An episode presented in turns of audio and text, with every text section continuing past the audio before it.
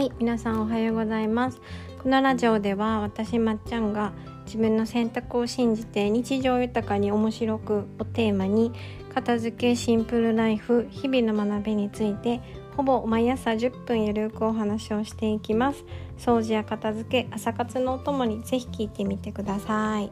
はいあのー、ちょっと体調を崩していたので1週間ほどお休みをしておりました。はいあのなんかね1週間前ぐらいからもともと私は抜けてるんだけど本当に抜けてなんかあの いろいろ 失敗というかなんかアホみたいな失敗をたくさんしてたんですけどその中でも私が自分でこれはやばいぞと思ったのがあの蚊に刺されがあったのであの蚊に刺されたところにね薬を塗ろうと思ったんですよ。だからあの無比を手に取って塗ったんですよね。そしたらなんかあれこれ無比じゃないぞってなって何だったかな？そうニキビの薬だったんですよね。であ違う違う間違えたと思って次手に取って塗ったのがあの旅行用のちっちゃい歯磨き粉だったんですよね。なんか キシリットルの匂いがすると思ったら歯磨き粉塗ってましたっていう。はい。まあ、そういうことがあってちょっと落ち込んでたんですけど、あのー、体調が悪かったみたいです。はい。はい、と言い訳をしてみますけどまあ多分ねその疲れてたんでしょうね。さすがにねその短期間でこういろいろあの場所を移動したりとかあったからまあ疲れてたとは思うんですよ。自分でも疲れてるから無理はしないどこうと思ってたんですけどあのすごいね多分きっと免疫力免疫力が下がってたんでしょうね。下がってたからあの 普通は子供しかかからないあの手足口病っていうね夏に流行る病気にかかっちゃいました。はい。かかってあのー、子供しか普段かからないような病気とかって大人がかかるとねジンマシンもそうですけど結構偉いことになるんですよね。そうで偉いことなる理由の一つにあの子供はちゃんと親が休ませたりとか親が世話をする、まあ、しなきゃいけない介助をしなきゃいけないからその子供自体は結構あのすぐ回復するっていうのがあるんですけど、まあ、大人はねあの図体がでかいし介助するのも大変だしあのなんやかんや皆さん無理をするからやっぱ重症化するっていうことらしいんですよね。そう。ただ私はあの運がいいことにあの今企業には勤めてない。あの外に行く仕事はしてないからそこは本当に助かったんですけど、えー、しんどかったです。本当にあのねこんなとこで愚痴ってもあれですけど今日はちょっと付き合ってほしいんですがあのー、手足口病ってこんなしんどい病気でしたっけっていう話なんですよ。うん、ねもう今日私これ愚痴会でちょっと終わっちゃうかもしれないですけど皆さんもねかからないようにあのここでお伝えしておきたいんですが普通に私は生活をしててこんなにしんどい病気だよっていうことを耳に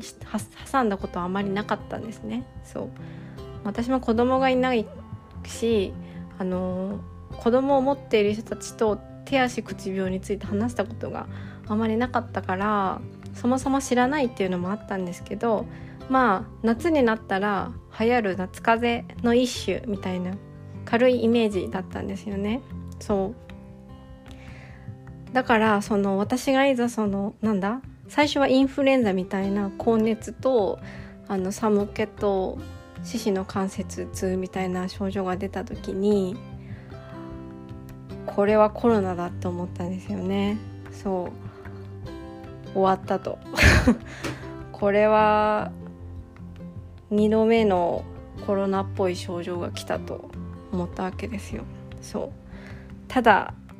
ただ1日でね熱下がったし1日でそのなんだだるさとか関節痛とかも治ってしかもですよ喉痛いけどなんかこう咳が出ない痛み普通の喉の痛みとちょっと違っててこれはちょっとコロナじゃないぞってなったんですよね。そう。でそっからねあのー、なんか手が手にプツプツができて痒くなったんですよ。そう。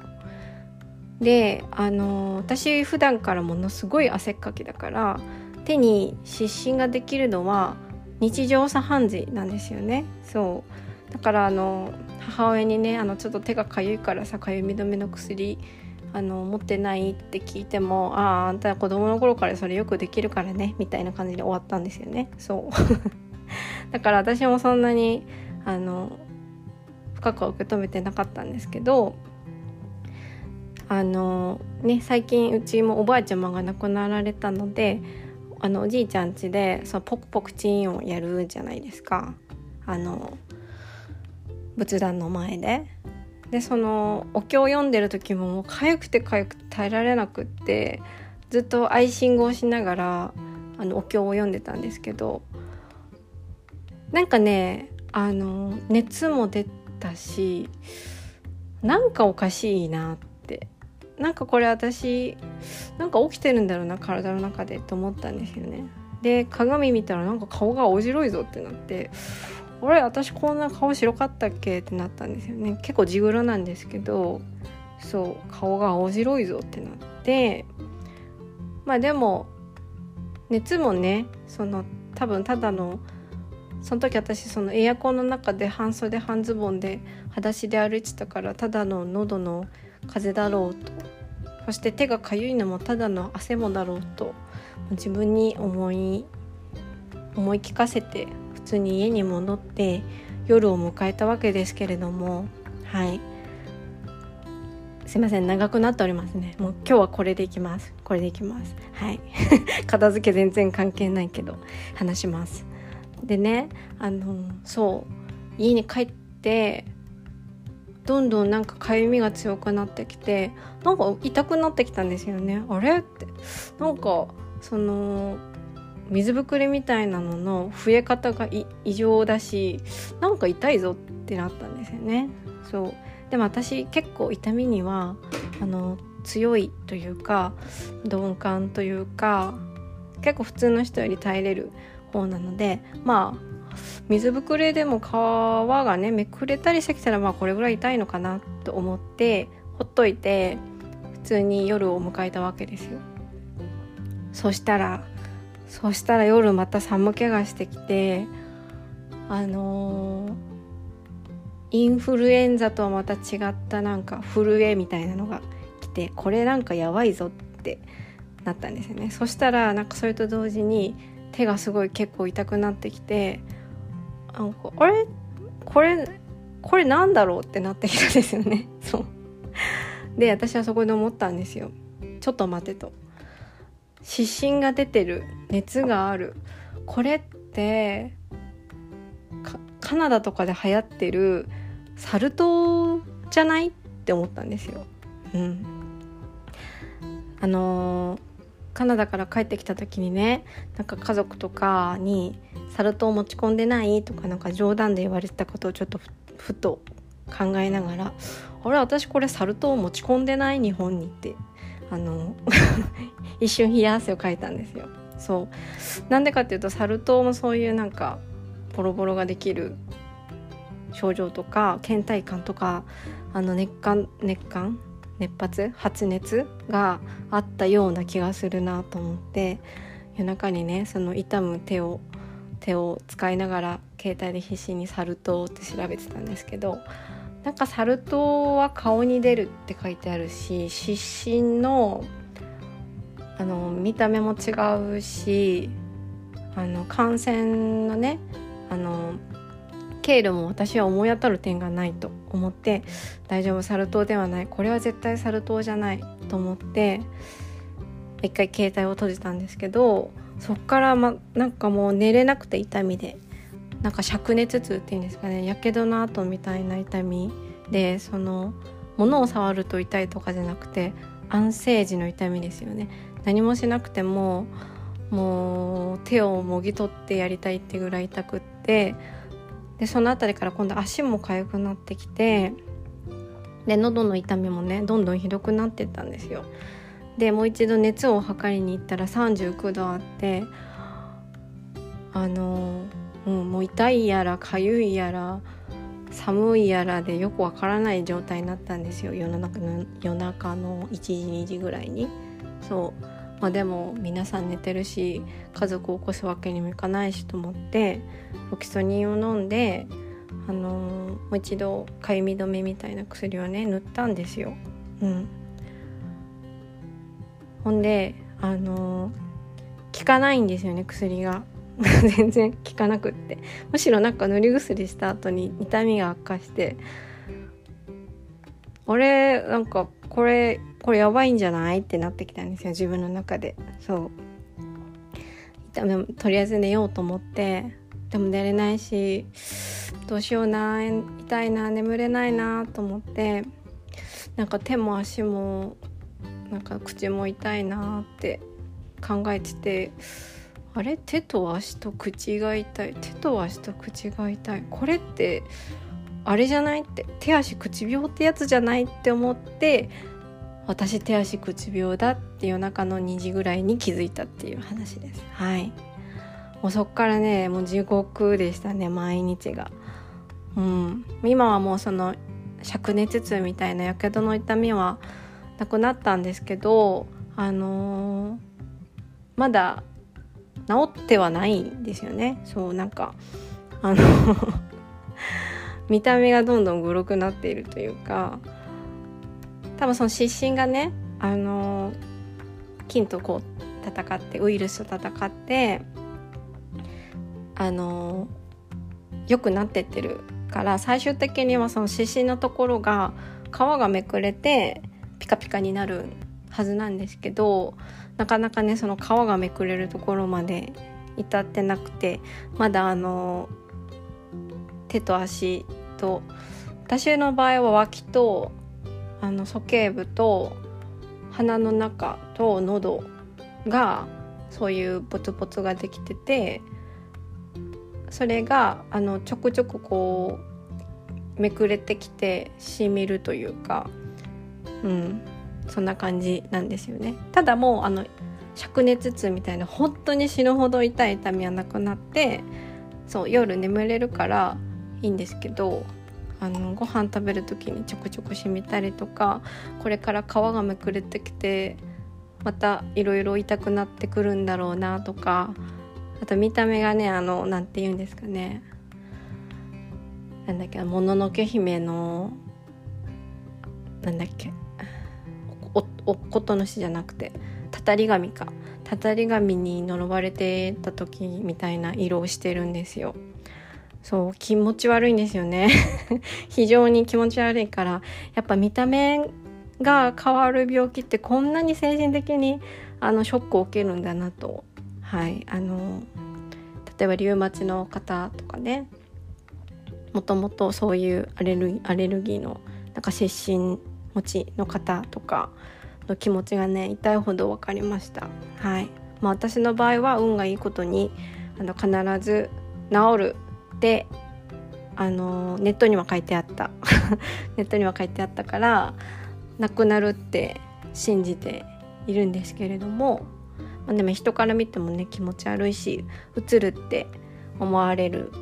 かもしれないから常に手袋はしてるしあの家族からも近寄るなって言われてるんですけれども、まあ、普通ね大人はそんなにかからないみたいですしそう。子供もなってもよっぽどそんな重症化しない。むしろ学校に普通に行くらしいみたい。行くらしいので別に指針があっても。そ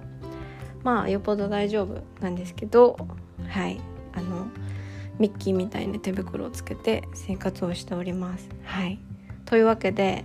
私が何を伝えたか伝えたいかっていうとあの手足口病はアルコールが効かないですよね。だからあの手洗いをしないと防げれないんですよ。手洗いうがいをしないとね。そう。ただよっぽど本当にその免疫力が低下してたりとかそれこそ子供がかかってあの子供のねその便の処理をしてる時とかに感染したりする場合じゃないとよっぽどうつらないんですけどあの世の中で言われてるみたいに軽いものじゃないんですよ。大人がなったら。本当にしんどかったのであのお子さんがなった時に気をつけていただきたいのとお子さんがなってあのご飯が食べれないって泣き叫んでもあの痛いんだなと。これ死ぬほど痛いんだなと。はいあのあの教えてあげたいっていうのと手洗いうがいはしっかりしましょうっていうはいお話です。はい。ほんとどこで映ったか分かんないんですよね。マスクもしてたし手洗いうがいもしてたしどこでしょう？新幹線か飛行機の中か。ですね。うん。確かに手洗いうがいできないところってアルコールで済ませてたからまあ映るっちゃ映るのかなと、うん、思った次第でございます。そうだから家族からもねどこでもらってきたの？とかどこで子供と接してきたの？って言われても私も分かんないなと思いながらまあちょっと原因は分かりませんがとりあえずその免疫力を下げないように しておくっていうのを普段から大切ですね。はい。今日はね私のこの愚痴に聞いて 愚痴に付き合ってくださってありがとうございました。全然片付けの話してないんですがあの、まあ、無理やり結びつけるとあのようやく手が動いて物が持てるようになった時に私が一番最初にしたことは片付けでした。うん。もう部屋が荒れてたのでね。そこから何かこうやっぱ切り替えたいなって思う時に私が一番最初にやったことは片付けだったのでやっぱり片付けっていうのはこう気持ちを切り替えたりとかよし頑張ろうみたいな時にねするものなんだなと改めてはい認識しました。というわけで皆さん手洗いうがいは気をつけてアルコールで殺せない菌もあるのではい手洗いうがいはしっかりしてください。はいというわけで、えー、今日はこれで終わります。また明日からねポッドキャスト続けてあのマイペースで続けていきますのでよろしくお願いします。では皆様良い一日をお過ごしください。